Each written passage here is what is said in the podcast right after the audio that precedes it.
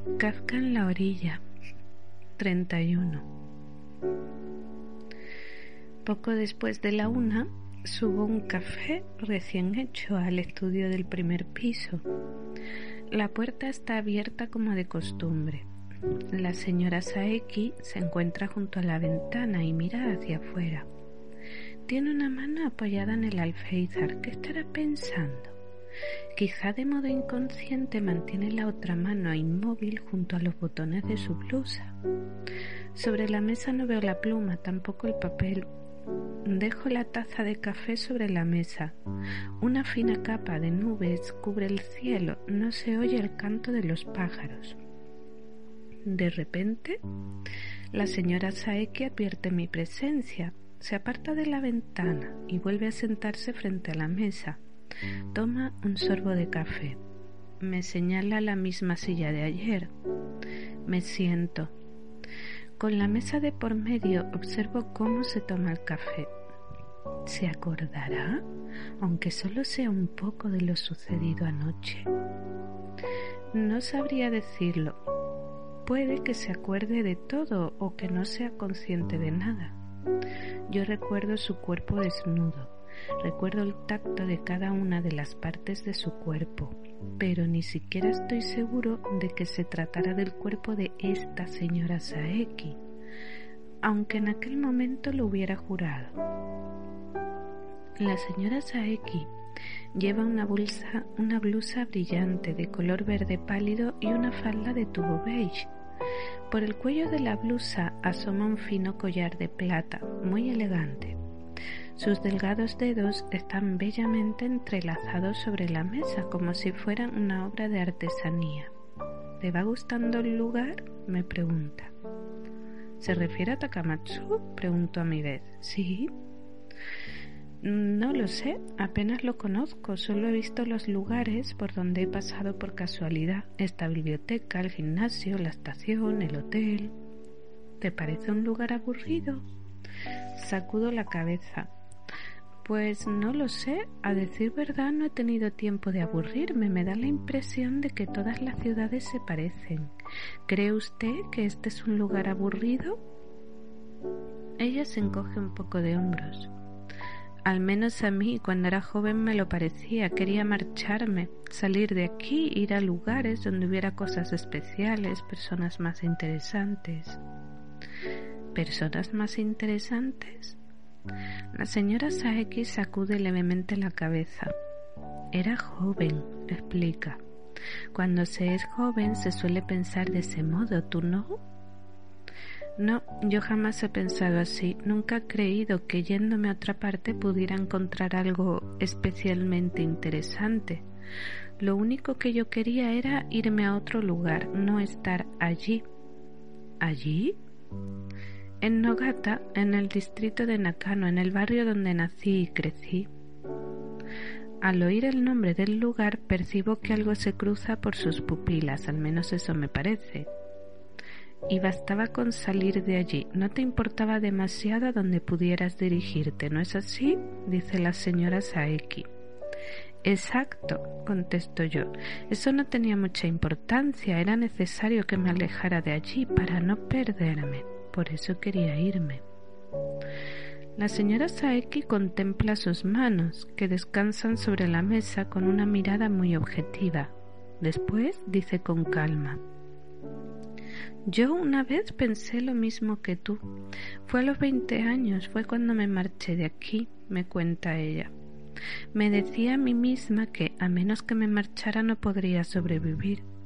Estaba firmemente convencida de que jamás volvería a ver este lugar y la idea de regresar jamás se me pasó por la cabeza hasta que sucedieron diversas cosas y tuve que hacerlo, como si tornara al punto de partida. La señora Saeki se vuelve hacia la ventana abierta y mira hacia afuera.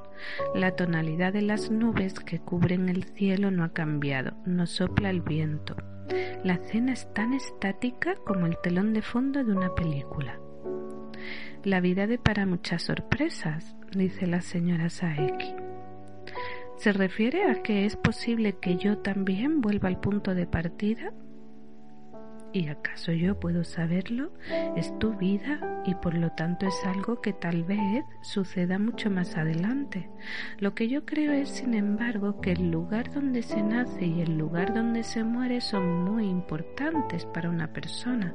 El lugar donde se nace no se puede elegir, claro está, pero el lugar donde se muere mm, hasta cierto punto sí. Habla en voz baja, con la cara vuelta hacia afuera, como si se dirigiera a una persona imaginaria que estuviese al otro lado de la ventana. Luego, como si recordara de improviso que yo estoy allí, se vuelve hacia mí. ¿Por qué te confesaré tantas cosas? Porque no soy de aquí, porque tenemos edades muy diferentes, digo. Sí, tal vez sí, admite ella. Luego cae el silencio, 20 o 30 segundos, y mientras tanto ambos vagamos probablemente en nuestras propias cavilaciones. Ella levanta la taza, toma un sorbo de café. Me decido a hablar. Señora Saeki, mm, yo también tengo algo que confesarle. Ella me mira a la cara y sonríe. Vaya, así que vamos a intercambiar nuestros secretos. En mi caso no se trata de un secreto, es una simple hipótesis. ¿Una hipótesis? repite la señora Saeki. ¿Vas a confesarme una hipótesis? Sí, suena interesante. Tiene que ver con lo que hablábamos antes, digo. Entonces, señora Saeki, ¿volvió usted a esta ciudad para morir? Ella esboza una tranquila sonrisa parecida a la luna blanca del amanecer. Tal vez sí, pero en cualquier caso y por lo que respecta al día a día, tanto si ha sido un lugar para sobrevivir como para hallar la muerte, las cosas nunca son muy distintas, acabas haciendo prácticamente lo mismo. Señora Saeki, ¿usted desea morir? Que si lo deseo, dice ella, ni yo misma lo sé. Mi padre deseaba la muerte. ¿Y murió? Hace poco digo, hace muy poco. ¿Y por qué deseaba tu padre la muerte? Respiro hondo. Yo nunca logré comprender la razón, pero ahora creo que sí, creo que la he descubierto por fin al venir aquí. ¿Por qué? Creo que mi padre estaba enamorado de usted. Pero él no logró que usted volviera a su lado, y es que, en primer lugar, Jamás había conseguido tenerla a usted de verdad y mi padre lo sabía. Por eso deseaba morir. Además, quería que fuera yo su hijo y a la vez el hijo de usted quien lo matara. Mi padre también quería que hiciera el amor con usted y con mi hermana. Esa era su profecía, su maldición. Él me programó para eso. La señora Saeki deja en el plato la tacita de café con un sonido neutro me clava la mirada en el rostro. Pero no es a mí a quien está mirando, contempla el vacío que hay en alguna parte. Me pregunto si yo he conocido a tu padre, sacudo la cabeza. Tal como le he dicho antes, es solo una hipótesis. La señora Saeki deposita sus manos una sobre otra encima de la mesa. En sus labios permanece todavía una pálida sonrisa. Y en esa hipótesis yo sería tu madre. Sí, digo, usted vivió con mi padre, me tuvo a mí y luego me abandonó el verano en que yo acababa de cumplir cuatro años. ¿Esta es tu hipótesis? Asiento. ¿Es por esto por lo que me preguntaste ayer si tenía hijos? Asiento. Y yo te dije que no podía responderte a eso, que no podía darte un sí o un no. Sí. Así pues, tu hipótesis todavía se mantiene. Asiento una vez más. Sí, todavía se mantiene. Entonces, ¿cómo murió tu padre? Alguien lo asesinó. Pero no fuiste tú, ¿verdad? No, no fui yo, no fue mi mano la que lo mató. Y con respecto a los hechos tengo una coartada. Pero a pesar de ello no estás muy convencido. Sacudo la cabeza. No, no estoy muy convencido. La señora Saeki vuelve a coger la tacita de café y toma un sorbo como si no le encontrara el sabor. ¿Por qué tendría que haberte lanzado tu padre una maldición así? Quizá deseara que yo heredase su voluntad, contesto. ¿Desearme a mí, quieres decir? Sí. La señora Saeki atisbó dentro de la taza de café que sostenía en la mano y luego volvió a alzar la mirada. Entonces, ¿me deseas? Asiento con un único y claro movimiento de cabeza. Ella cierra los ojos. Me quedo contemplando sus párpados cerrados. A través de ellos puedo ver las tinieblas que ella está contemplando. Extrañas figuras se dibujan en la oscuridad, emergen y desaparecen. Luego abre los ojos. ¿Te estás refiriendo a tu hipótesis? No, no tiene nada que ver con ninguna hipótesis. Yo la deseo a usted y eso va más allá de cualquier teoría. ¿Y quieres hacer el amor conmigo? Asiento. Ella entornó los ojos como si algo la deslumbrara. ¿Has hecho alguna vez el amor con una mujer? Asiento de nuevo. Anoche con usted, pienso, pero no puedo decírselo, ella no se acuerda de nada. La señora Saeki exhala una especie de suspiro. Tamura, ya debes de saberlo, pero tú tienes 15 años y yo paso de los 50. No es una cuestión tan simple. Nosotros ahora no nos estamos refiriendo a esa clase de tiempo. Yo la conozco a usted a los 15 años. Estoy enamorado de usted a los 15 años. Locamente enamorado. Y a través de esa niña la amo a usted. Esa niña aún ahora está dentro de usted. Permanece siempre dormida en su interior. Pero cuando usted duerme, la niña se pone en movimiento. Yo la he visto. La señora Saeki vuelve a cerrar los ojos. Miro cómo un tenue temblor agita sus párpados. Estoy enamorado de usted y esto es muy importante. Usted debe entenderlo. Ella, como quien emerge del fondo del mar, toma una gran bocanada de aire, busca las palabras adecuadas, pero no las encuentra. Tamura, lo siento, pero ¿Podrías salir de la habitación? Quiero estar sola, me pide. Y cuando salgas, cierra la puerta. Asiento. Me levanto de la silla y me dispongo a salir de la habitación, pero algo me retiene. Me detengo en el umbral, me vuelvo, cruzo la habitación y me acerco a ella. Acaricio sus cabellos, mis dedos tocan sus pequeñas orejas a través de su pelo, no puedo contenerme. La señora Saeki alza la mirada con sorpresa y tras vacilar unos instantes pone su mano sobre la mía. En cualquier caso, tú y tu hipótesis habéis lanzado una piedra a una diana que está muy lejos. ¿Eres consciente de ello? Asiento. Lo sé, pero gracias a las metáforas la distancia se hará mucho más corta. Pero ni tú ni yo somos una metáfora. Por supuesto que no, digo, pero las metáforas pueden eliminar en gran medida lo que nos separa a ambos. Todavía con la cara vuelta hacia arriba, esboza de nuevo una tenue sonrisa. Son las palabras de seducción más estrafalarias que he oído en mi vida. Hay tantas cosas a mi alrededor que se han ido haciendo tan estrambóticas, pero creo que me estoy acercando poco a poco a la verdad acercándote realmente a una verdad metafórica o acercándote de manera metafórica a una verdad real, o tal vez se van aproximando la una a la otra para complementarse. Mm, en cualquier caso, no creo que pueda soportar la tristeza que en estos momentos hay aquí, ni yo tampoco. Entonces, ¿volvió usted a esta ciudad con la intención de morir? En realidad no es que esté intentando morir, solo me limito a esperar la muerte, como quien se sienta en un banco de la estación a esperar el tren. ¿Y sabe cuándo llegará ese tren? Ella separa su mano de la mía, se toca los párpados con la yema de los dedos. Tamura, la vida hasta ahora me ha desgastado mucho. Mi propio cuerpo está agotado. Cuando tenía que haber dejado de vivir no pude hacerlo. No fui capaz de renunciar a la vida pese a saber que vivir no tenía ningún sentido. En consecuencia, he estado haciendo una cosa absurda tras otra durante toda mi vida, únicamente para ir pasando los días, y de este modo me he herido a mí, e hiriéndome a mí he herido a los demás.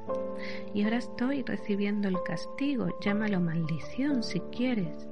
Hubo una época en que alcancé algo demasiado perfecto y luego no me quedó otra cosa más que despreciarme a mí misma. Esa es mi maldición, una maldición de la que no podré escapar mientras viva. Por eso no le temo a la muerte. Y si esto responde a tu pregunta, sé más o menos cuándo llegará. Vuelvo a cogerle la mano. El fiel de la balanza oscila. Por poco peso que añada, vencerá hacia un lado u otro. Tengo que pensar, tengo que juzgar, tengo que dar un paso adelante. Señora Saeki, ¿quiere acostarse conmigo? Pregunto. A pesar de que yo, en tu hipótesis, sea tu madre, a mi alrededor todo está en constante movimiento, todo tiene un doble sentido. La señora Saeki reflexiona sobre lo que le digo. Pero en mi caso tal vez no sea así. En mi caso las cosas no están tan escalonadas, quizás quizás sean o bien al cero o bien al cien por cien. ¿Y usted sabe cuál de los dos es? Asiente. Señora Saeki, ¿puedo hacerle una pregunta? ¿De qué se trata? ¿Dónde descubrió usted aquellos dos acordes? ¿Dos acordes? Los acordes de Kafka en la orilla del mar. ¿Te gustan? Asiento. Los hallé en una vieja habitación que se encuentra muy lejos. Entonces la puerta de entrada estaba abierta, dice ella en voz baja. Es una habitación que se encuentra muy, muy lejos. La señora Saeki cierra los ojos y vuelve a sus recuerdos. Tamura, cuando salgas, cierra la puerta, dice hago lo que me indica. Tras cerrar la biblioteca, Oshima me invita a subir a su coche y me lleva a cenar a un restaurante de pescado que se encuentra en un lugar un poco alejado. A través de los grandes ventanales del restaurante se ve el mar de noche. Pienso en los seres vivos que lo habitan. De vez en cuando va bien que salgas y tomes una comida decente, que te alimentes bien, dice Oshima. No creo que la policía esté merodeando por aquí, no tienes por qué estar en guardia, distráete un poco. Comemos una gran ensalada, pedimos una paella y nos la repartimos. Algún día quiero ir a España, dice Oshima. ¿Por qué? Quiero luchar en la guerra civil española. La guerra civil española ya terminó hace mucho tiempo. Ya lo sé. Lorca murió. Hemingway sobrevivió, dice Oshima. Pero yo también tengo derecho a ir a España a luchar, metafóricamente hablando. Pues claro, dice haciendo una mueca, ¿cómo crees sino que va a ser capaz de ir hasta España a luchar un hemofílico de sexualidad incierta que en toda su vida apenas ha salido de Shikoku? Nos comemos una enorme paella y bebemos agua Perrier. ¿Hay alguna novedad en el caso de mi padre? Pregunto. No creo que la cosa haya avanzado mucho. Los periódicos de momento no hablan de ello. Lo único que sale es algún artículo necrológico sobre tu padre, siempre publicado en la sección de cultura. La investigación debe de encontrarse en punto muerto. Es una pena, pero el caso debe de estar haciendo bajar el índice de arrestos de la policía japonesa en la bolsa, si la policía tuviese acciones, su manera de actuar haría que estas cayesen en picado, como que ni siquiera son capaces de localizar el paradero de su hijo. Un niño de 15 años.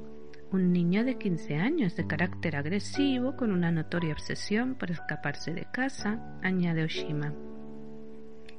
¿Y no ha caído nada más del cielo? ¿No dicen nada sobre eso? Oshima sacude la cabeza.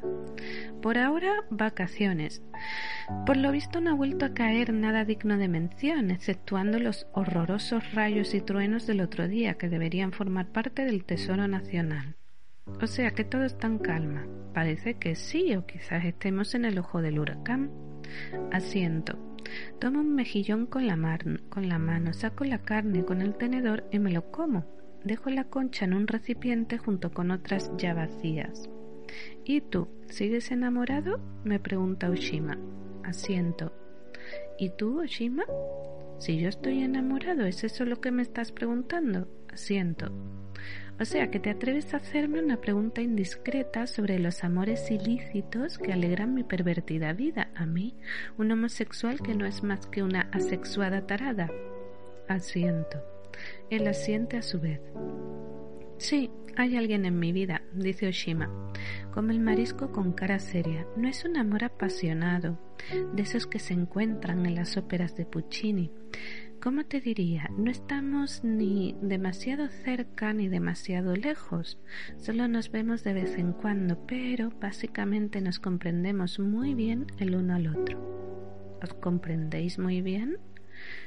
Haydn, cuando componía, se vestía siempre de gala y se ponía una magnífica peluca. Al parecer incluso se la empolvaba. Sorprendido, mira a Oshima a la cara. ¿Haydn? Si no lo hacía, no podía componer bien. ¿Y por qué? No lo sé. Era una cuestión entre él y su peluca. Nadie más puede entenderlo, quizás ni siquiera haya explicación posible.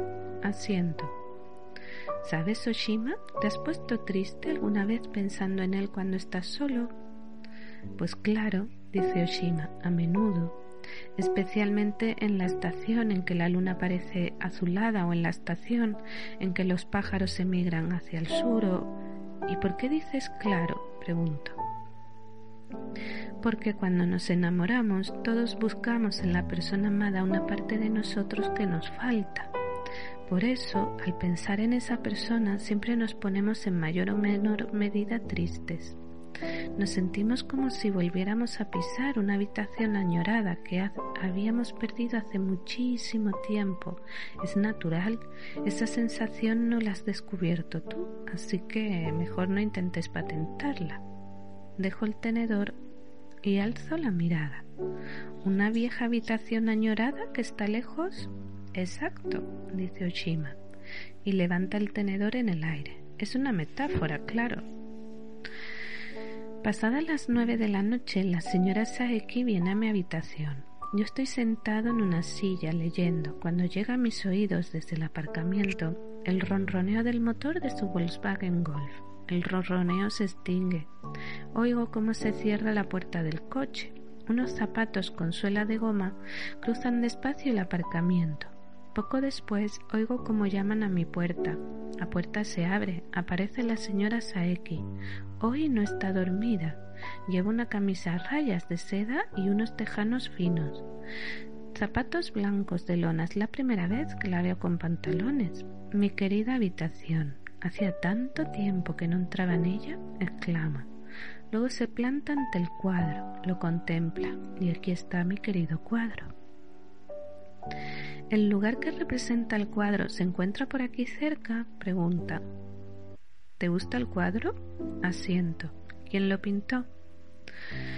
Un joven pintor que pasó aquel verano por casa de la familia Komura. No era un pintor famoso, al menos no lo era entonces. Incluso se le olvidó firmar el cuadro.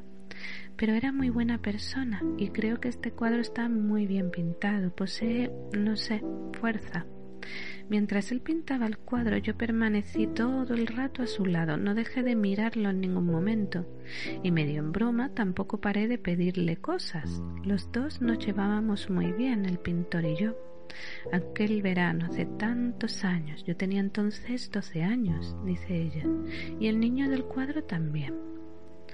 La playa que aparece en el cuadro induce a pensar que se trata de alguna playa de por aquí. Ven, dice ella, paseemos un rato, te llevaré al lugar exacto. Vamos andando hasta la playa, cruzamos el pinar, caminamos por la orilla. La luz de la luna que asoma a duras penas entre los jirones de nubes ilumina las olas. Unas olas que dibujan una leve cresta antes de romper en la orilla con suavidad. Ella se sienta en la arena, yo tomo asiento a su lado. La arena aún está tibia. Ella me señala un lugar donde rompen las olas como si calculara el ángulo. Es allí, dice. Pintó el cuadro desde este ángulo, puso la tumbona ahí e hizo que él se sentara. Luego plantó el caballete por aquí. Lo recuerdo perfectamente. ¿Ves cómo la posición de la isla es la misma que la del cuadro? Miro hacia donde señala la punta de su dedo. En efecto, la posición de la isla parece ser la correcta, pero lo mire como lo mire, aquel no me parece el lugar que figura en el cuadro, se lo digo. Es que ha cambiado mucho, dice la señora Saeki. Piensa que han pasado 40 años y eso es mucho tiempo. La configuración del terreno va cambiando de forma natural. Las olas, el viento, los tifones, son muchos los elementos que van modificando la línea de la costa. Erosionan la arena, la transportan de un lugar a otro, pero no hay ninguna duda, es aquí. Aún hoy me acuerdo de aquella época a la perfección. Además, aquel verano tuve mi primera regla. La señora Saeki también se queda contemplando el paisaje sin decir palabra. Las nubes cambian de forma. La luz de la luna alumbra ahora a la playa a trozos. El viento cruza a ráfagas el pinar.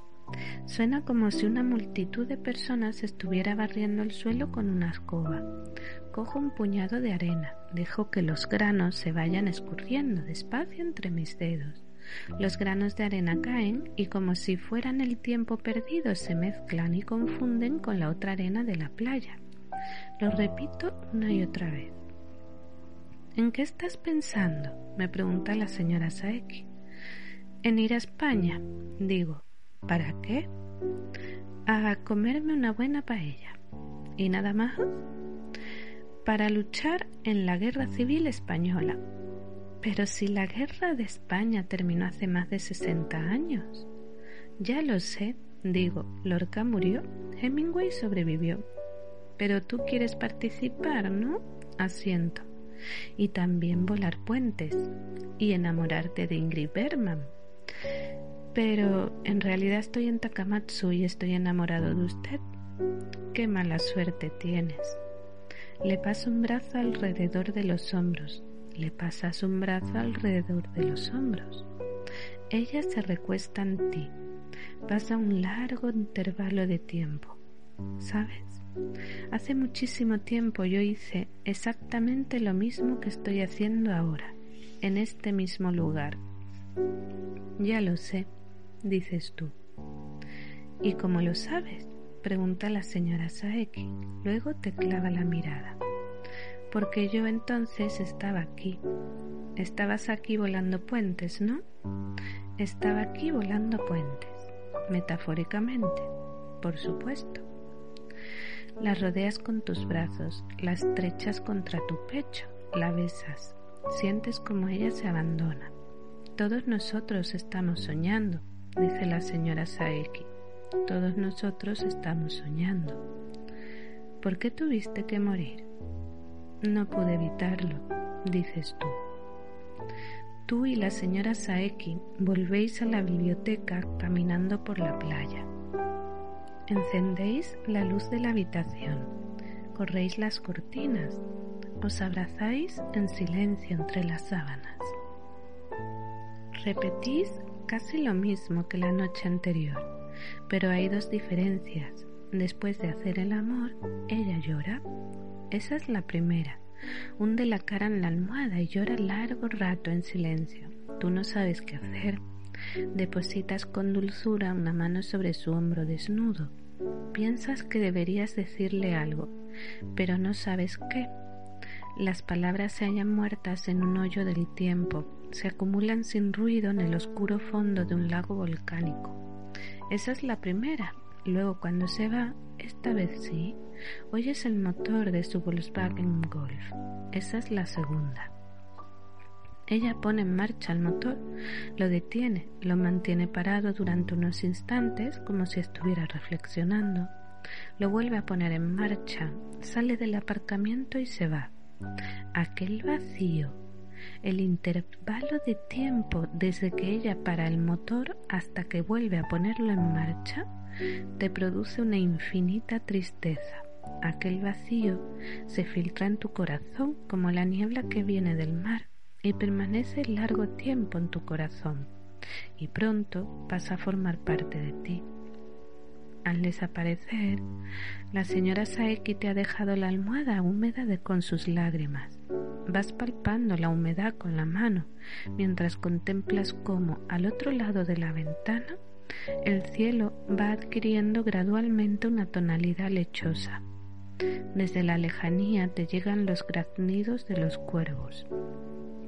La Tierra continúa rotando sobre su eje y sin ninguna relación con ello, todos nosotros vivimos dentro de un sueño.